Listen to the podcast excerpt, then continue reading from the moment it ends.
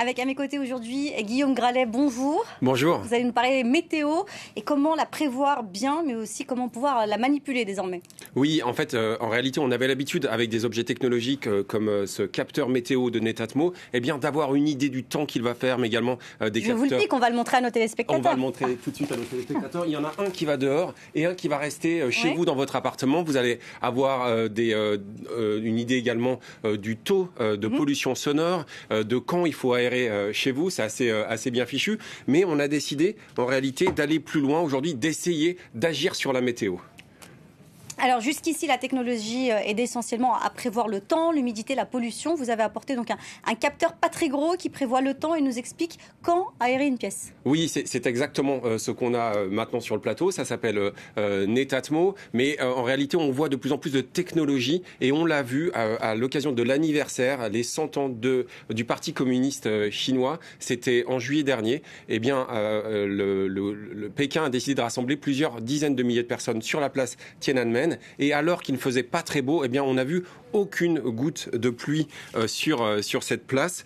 Euh, on voit bien qu'il y a une, une, interprétation, une intervention en réalité du gouvernement. C'est une, une, étude de l'université de Tsinghua qui le montre. En réalité, on a utilisé ce qu'on appelle l'ensemencement des nuages. C'est un nom pas très poétique qui montre que des dizaines de milliers de personnes sont employées par le Bureau de modification météorologique de la Chine pour intervenir sur une surface de plus de 5 millions et demi de kilomètres carrés. C'est une fois et demie euh, la taille de, de l'Inde, euh, Zora, et euh, ça va pouvoir avoir énormément de conséquences. Alors voilà comment on peut manipuler aujourd'hui la, météo, mais il ne suffit pas uniquement de chanter ou de danser pour arriver, pour faire venir la pluie. Expliquez-nous comment fonctionne concrètement cette technologie d'encensement des nuages D'ensemencement, exactement. des nuages. Exactement. Alors, souvenez-vous un petit peu comment fonctionne un, nu un, nuage. Un nuage, il est composé de minuscules gouttelettes d'eau froide et de glace en suspension dans l'air. Elles sont trop petites en réalité pour être attirées par la gravité vers le sol,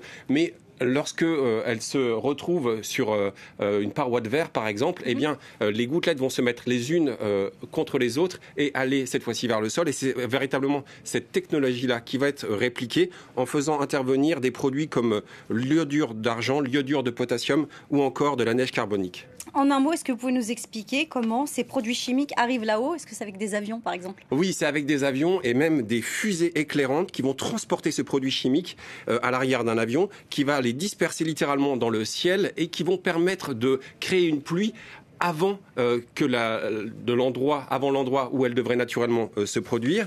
Il y a, d'autres méthodes hein, qui consistent à tirer des, obus remplis euh, d'iodure d'argent cette fois-ci à l'aide de lance-roquettes. Et on a même vu les Émirats Arabes Unis utiliser des drones équipés d'appareils à décharge électrique. Et regardez le, le résultat, vous allez le voir, c'est assez confondant. C'est-à-dire que vous avez véritablement la création de pluie artificielle.